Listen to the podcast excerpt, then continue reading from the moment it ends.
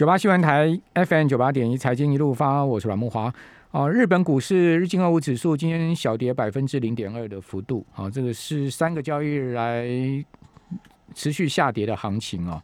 呃，而且是五个交易来首次失守了两万九千点，好，今天收在两万八千九百六十四点。呃，不过半导体设备股是走高的哈，东京威力科创涨了百分之零点七的幅度，另外。呃，我们看到三井高科技呢大涨了十一趴啊，这个创下挂牌上市以来的历史收盘新高纪录哈。呃，主要是 EV 用马达的铁心加速成长啊，所以呃，券商看望哈，就调升了三井高科技的平等哈。韩国股市。今天是微涨百分之零点零九的幅度啊，这是可以讲收平盘了，三千两百六十七点，大致收平盘。好，三星跌百分之零点五，海力士呢这是下挫比较大的幅度哈，百分之一点六的幅度。香港恒生指数收涨两百四十二点，涨幅百分之零点八五。此外呢，陆股上证指数收平盘哦，深成呢则是呃上涨百分之零点八哦，这个今天。入股呃看起来还算不错的行情了哈。好，那这个台湾的 GDP 啊，最近不管是央行啦，或者主计总处啦，哈，都认为会在五趴以上。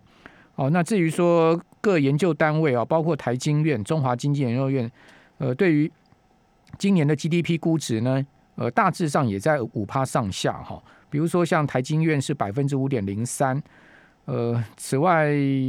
中经院看的差一点哈，四点八趴，哦，都是在五趴附近了哈，所以看起来基本上这个似乎大家没有认为疫情啊会对于 GDP 造成太明显的冲击了哈，那是真的这样的状况吗？以及我们在产业面上我们可以观察什么呢？我们今天赶快来连线阿文师，在我们的节目现场，阿文赛利后，啊，木华兄你好，各位观众朋友大各位投资朋友大家好，好。呃，阿文师，你真的觉得今年的 GDP 不会受到太大影响吗？因为大家 看还在五趴附近呢，就感觉起来好像这个内需的情况虽然说很差，但是似乎不太会影响到 GDP，是真的是这样吗？对我，我我想第一个是这样，就是说这个 GDP 有一个重要一个关键的话是在所谓的这个民间投资，民间投资它把它增加五点一个 percent，嗯，好，所以啊消费的部分的话，虽然有疫情哦。不过原则上它是减零点九九，嗯，那也是一个百分点。呃，对，民民间投资增加很多。那你看今天这个日本股市不是这个东京威力那个股票涨比较多，就设备股涨比较多哈。对。那这一两天比较强的股票是细晶圆的股票，就是像环球金跟合金。对，为什么呢？就是因为第三季、第四季哈，整个资本支出哈，在半导体的部分大幅增长。嗯，它有用一个图啊，哈，用一个图做一个对照，就是等于是在第三季、第四季，半导体的资本支出是陡角上扬的。对，那为什么会加速？可能也是两个因素了。嗯，第一个因素说最近哈。美国的这个云端，哦，尤其像所谓的亚马逊、微软跟 Facebook，在云端的资本支出有加码、加码的一个情况出来。是，所以这段时间像微影哦，或者是像华擎哦，他们这些接 MD 或是接这些所谓的这个服务器这些订单，嗯，哎。股票的话涨得比较多，所以第一个的话是原则上是云端的部分加紧。M D 的股价那个美股周四最新一个交易大涨五趴多啊，对对。亚马逊也在也最近也在涨。的话是创新高。嗯嗯嗯嗯。那第二个的话是半导体，因为现在竞争的很激烈哈。嗯。然后因为这个苹果，它去年 iPhone 估计就是大概成长四个 percent。对。但是今年今年的话大概成哦，去年成长三个 percent。今年成长是四个 percent，是就比去年多十一个 percent。因为今年的话，算这个这个目前看起来，美国这个解封的情况哦越来越快，所以原则上它的一个所谓的民间消费的需求有在增加的一个趋势。对，所以在这种情况之下，对整个下半年的 iPhone 的一个成长力看得比较好，所以整个半导体的资本支出大幅的增加。所以这两个因素这样看起来的话。所以最近的细晶圆涨比较多也有关，然后美这个日本的半导体设备公司在涨，跟这方面都有一点关系。哎，可是台湾的半导体设备股似乎好像没有这么强劲的涨势。对对，因为最近有些消息就是可能就是疫情啊，可能就是说停工一天两天，嗯，或怎么样，嗯，所以包括像金鼎这类型股票有受到一点压抑。那尤其重点是这样，重点是这个台积电哦，这几天。有转弱了，就是说虽然它是秒停息是在最后五分钟这样秒停息，嗯但实际上今天又弱势了。所以因为台积电不够强，嗯联发科不够强，嗯嗯所以它没有去带动整个半导体设备股票的一个拉升。嗯。那您觉得联发科会转强吗？因为联发科每次到一千块就落下来，但是到九百五又往上走，似乎它这一个区间狭幅盘整，它是在等这个除夕行情吗？在等股东会吗？对，其实哦，现在是这样，是联发科，我个人认为它本身没有问题，嗯它的问题是出在就是说，因为中国手机占全球手机比例是五十个 percent，对，所以中国手机很重要。那中国手机它的销售率在四月份它是衰退三十九趴，嗯那五月份的话是年衰退三十一趴，嗯嗯所以变成说四月跟五月不好。那六月份会不会起来？不知道。所以原则上，这个有投资机构的话，把这个手机的成长率从五个 percent 下降到两个 percent，嗯那等于就下降三个 percent。所以联发哥就因为受到这个影响，但实际上联发科五月的营收哦，如果月成长，它是成长十六趴哦，嗯，年成长是成长九十趴哦，它没有像中国大陆的手机是这个月衰退哦十三趴，然后年衰退的话是三十一趴，诶，没有人家联发科是是等于说是鹤立鸡群哦，嗯。啊，但是问题就是整个手机目前的气氛不是很好，好、主要是因为中国这一块可能就在手机的部分还没有明显复苏的一个情况。是是好。那另外，您刚刚讲说 NVIDIA 的股价创历史新高嘛，对不对？哎，对，哦，这个非常强势的一档股票哈。那当然连接到就是呃台股盘面上就是一些 NVIDIA 概念股是这样吗？对，哎，这个 NVIDIA 它在今年的话大概是赚九块，但是明年估计十五块，嗯，那后年大概十七块，哎，它怎么会成长这么多哦？对，那一般就是哦两个东西，这挖矿的需求当然是强，这是没有问题。那我想第二个的话，它在所谓的这个人工智慧 HPC 的速度越来越快，所以在这种情况之下，变成说，哎，相关族群的部分哦，像所谓的这个这个这个 NVIDIA 的一些概念，比如说以立台为例，哈、哦，它就是挖矿股嘛，哦，它主要是显示卡。诶，它既然事业单月获利赚一块，以前没什么赚钱的，现在前四月赚两块两毛七，嗯，那以这个速度，搞不好今年赚个七块钱，嗯，哇，这这个那汉讯不会赚更多吗？汉信比较，理论上应该是汉信涨才对，不是立台涨。对啊，汉讯为什么都不？动因为啊。因为汉信是靠 NV，不是吧？不，汉信的话，它比较属于是 NVIDIA 没有错，哦，嗯是应该是汉信，然后不是 AMD，嗯然后那个其他大部分都是靠所谓的这个这个 NVIDIA，好、啊，理论上如果 NVIDIA 涨，汉信应该涨，但是嗯实际上就获利来看呢，是立台的获利比较好，因为它四月获利单月的话是赚一块钱，所以它就拉升上去。那华勤它的法收会，它就讲两个重点。第一个重点，它毛利率从二十五趴增加到二十八点三。人家说，哎，你为什么毛利率增这么多？他说，哇，这挖矿挖疯了啦！哈、嗯这个所谓的 这个这个挖矿的情况哦，让这个显示卡卖得很好，所以它毛利率大幅的扬升。哈、那第二个，他说，哎，它未来在制药中心的部分，它可能会大幅成长，因为这个 AMD 推了一个罗马，就是说所谓的这个这个晶片是三，就是 Zen 四，Zen 四是叫米兰。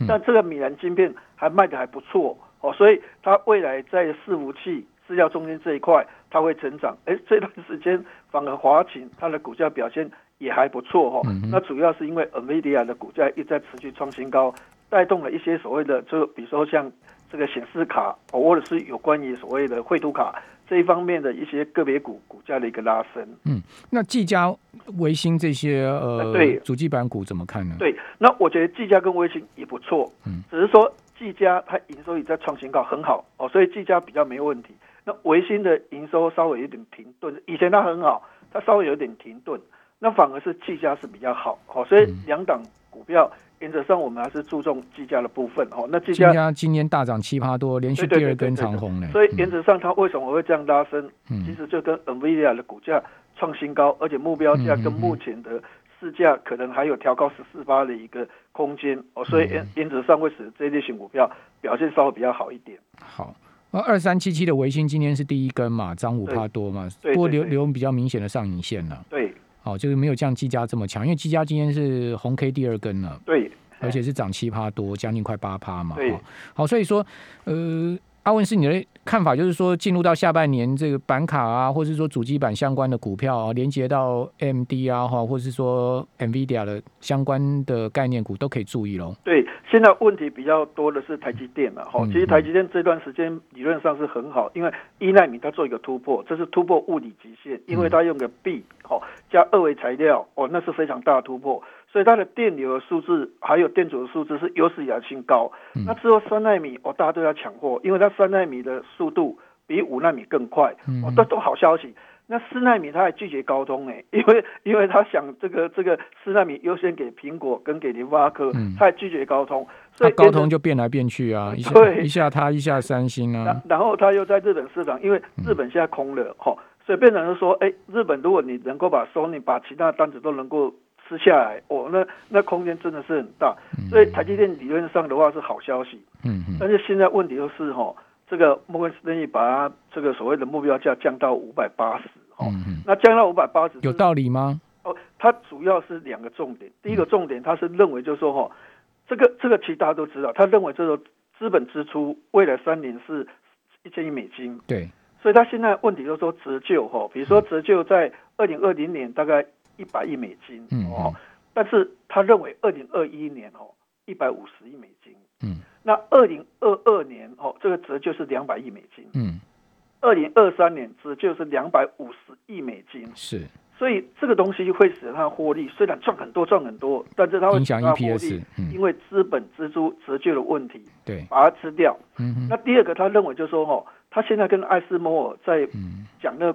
所谓的 EUV 的光刻机的部分哦，它的 negotiation 谈判空间降低了，因为这个三星也来抢，而且三星是 是用更那个，因为未来本来 EUV 它是占优势的，但现在到了二纳米，那个 EUV 的孔径要更大，嗯，那孔径要更大，结果那个三星在很久以前就已经去订货了，嗯，那台积电有一点钝化，就是说应该早一点去动去订货才对。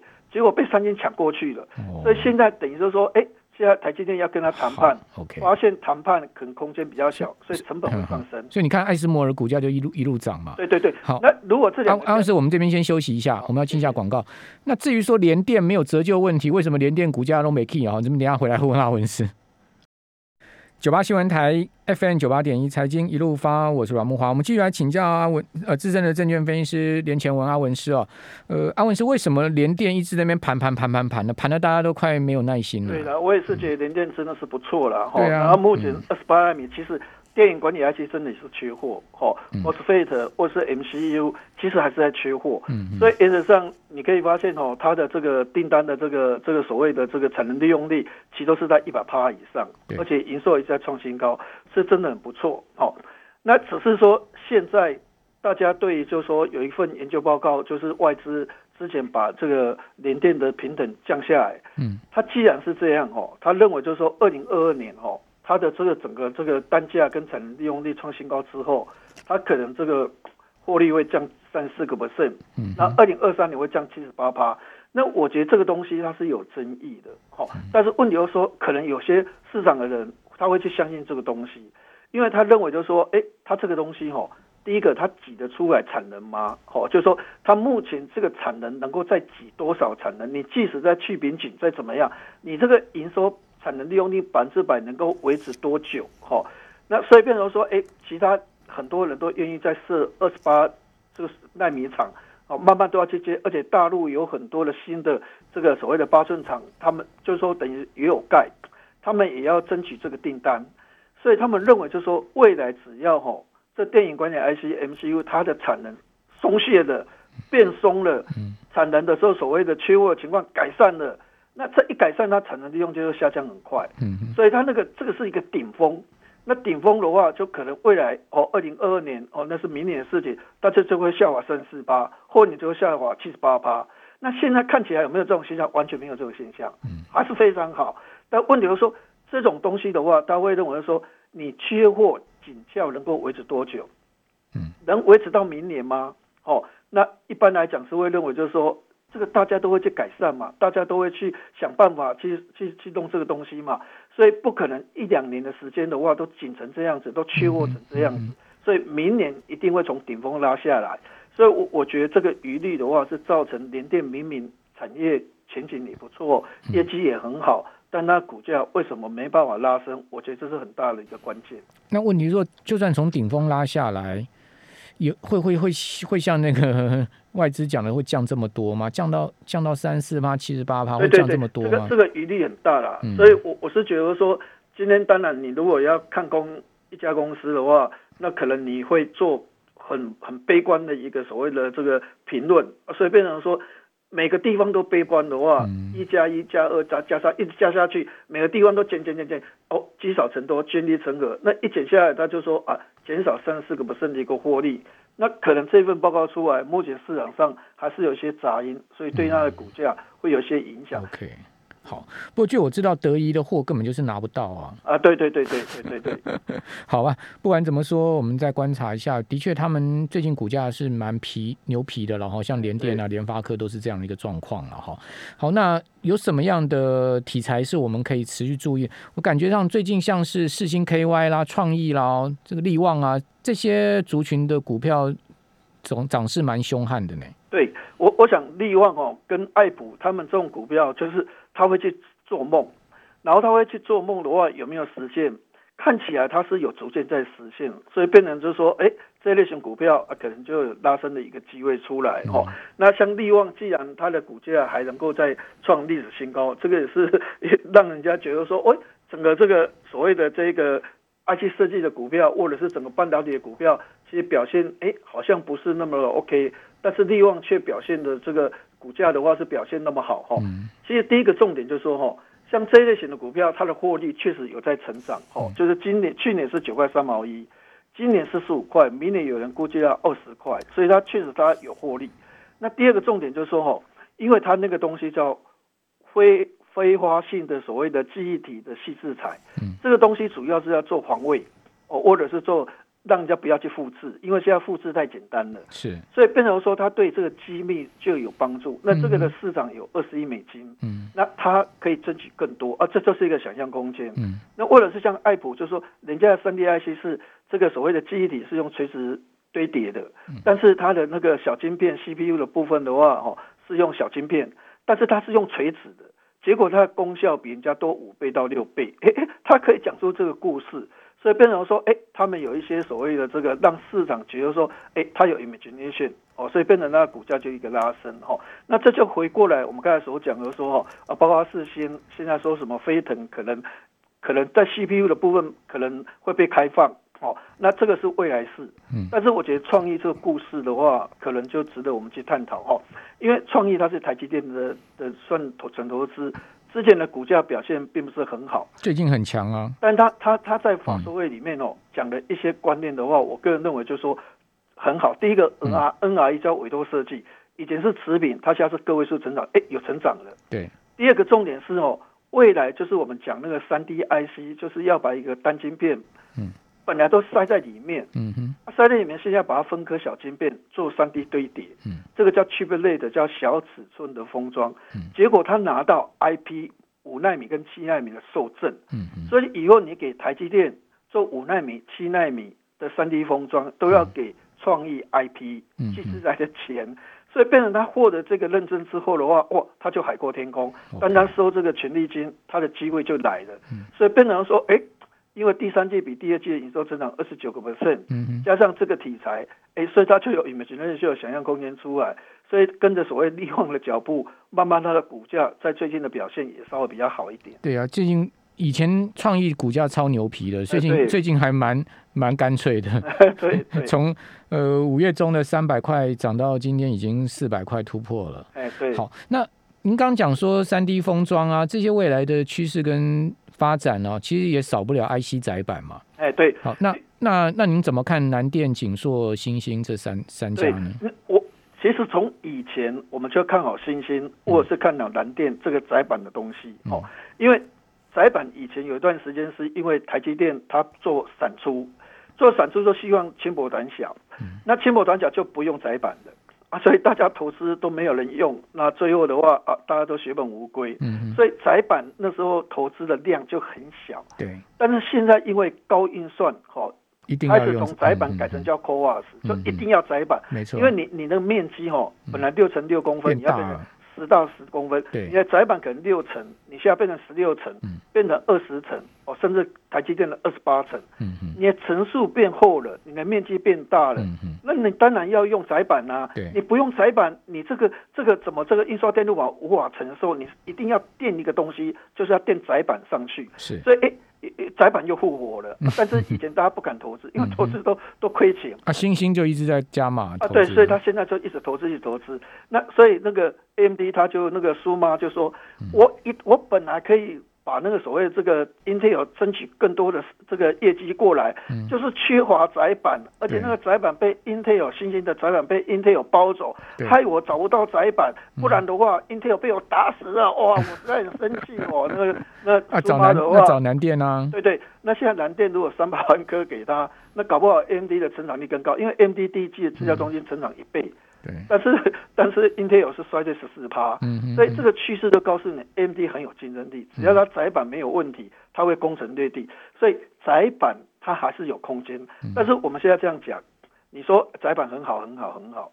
毕竟它要投资要成本，对，所以它还是要克主折旧。嗯那毕竟这种东西的话，它是印刷电路板，它是属于印刷电路板其中的一种，所以变成说它本来的毛利率就是在那个地方，嗯，它也不会像 IT 设计公司就说那个获利是无限大的，对啊，它毛利比较低一点，所以大概两成左右所以它很好很好很好。但是你涨多，它还是会休息，因为因为它比较没有想象空间、哦，就是说哎，这个所谓的这个利旺啊，想象空间二十块、三十块，但是你说这类型股票，哎，如果说十块把它挤到十二块、十三块，有可能；你要把它挤到十五块、十六块，很难、它它的那个毛利低，是不是也跟良率有关呢？啊。对，当然了，投资就是要有有所谓折旧，然后新的东西，因为你要做二十层板、二十八层板，面积又要扩大，那你一定良率要低。听说现在哦，窄板很多的良率都两三层而已，很低嘛？嗯对对对就说这个我没有正确的数字，但是嗯。一般有时候新闻在写的时候，就是这个良率有时候不到三成，嗯嗯。那不到三成，那当然做出来一定是不是很赚钱嘛，嗯，所以营收会一直创新高，嗯。但是获利呢？那获利这个东西的话，有时候就不太敢保证，因为嗯这是良率的问题。好好，那另外建核心最近股价也蛮强的，是对。电动车相关的，在充电桩啊，哈或者端子的部分是也可以注意吗？对，其实哦，电动车虽然哦，我们说啊，那个那个 Tesla 在大陆哦，曾经有段时间衰退五成，不过它五月份冲冲上来了哈、哦。其实它虽然衰退，但是其他的哦，什么这个小鹏汽车啊，嗯哦，那些所谓未来汽车，其实是大幅大成长，哦。对，所以整个电动车其实它的架构还是大成长，嗯哦，它还是大成长。那充电桩哦，全球的充电桩其实哦，二零二零年到二零二五年，嗯，这个充电桩的复合成长率是三十二个 percent，嗯，是三十二个 percent，很惊人呢，那那是一直在建设，一直在建设。两年就被翻了嘛，啊。但是现在重点来了，就是说嗯，哎、充电桩有很多概念，台台达电，嗯。但 台达电它就是太好的公司，股本也比较大，所以它的活泼性就不是那么高。是。哦，那你如果投资信邦，哎，它的很杂，嗯哦，它很杂。